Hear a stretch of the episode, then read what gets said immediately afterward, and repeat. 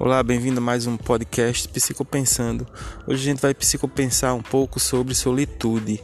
Uh, um momento de solitude é muito importante na minha e na sua vida, porque é aquele momento de encontro pessoal que a gente tem com a gente mesmo e aquele momento onde a gente para um pouquinho para se olhar mais e isso favorece bastante o autoconhecimento.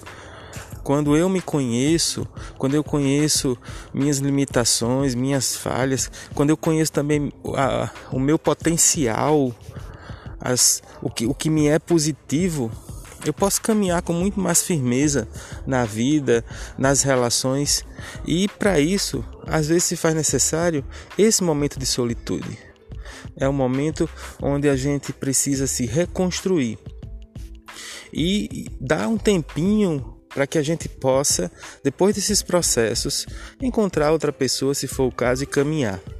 O momento de solitude, lembre-se, não é um momento de fuga, não é um momento de autodefesa. Às vezes a gente escuta muito das pessoas: não, eu me amo, eu estou muito bem.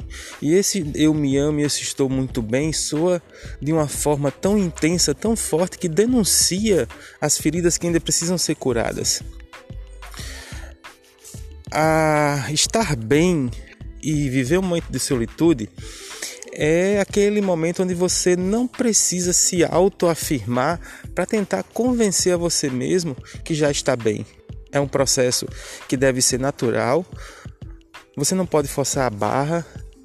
Deixa fluir o rio, deixa, deixa correr as águas que tudo vai dando certo é um momento que você também vai trabalhar as suas ansiedades. As ansiedades muitas vezes nos atropelam, só nos atropelam. Criamos expectativas diante das ansiedades, nossos desejos são ampliados e tudo isso causa muita confusão e a gente termina tropeçando nos próprios pés. Momento de solitude é momento de parada. A partir do momento que você desfruta bem a sua solitude, você vai estar definitivamente pronto para acolher o outro, para receber o outro e também para se dar para o outro. Curta seu momento de solitude com muita tranquilidade.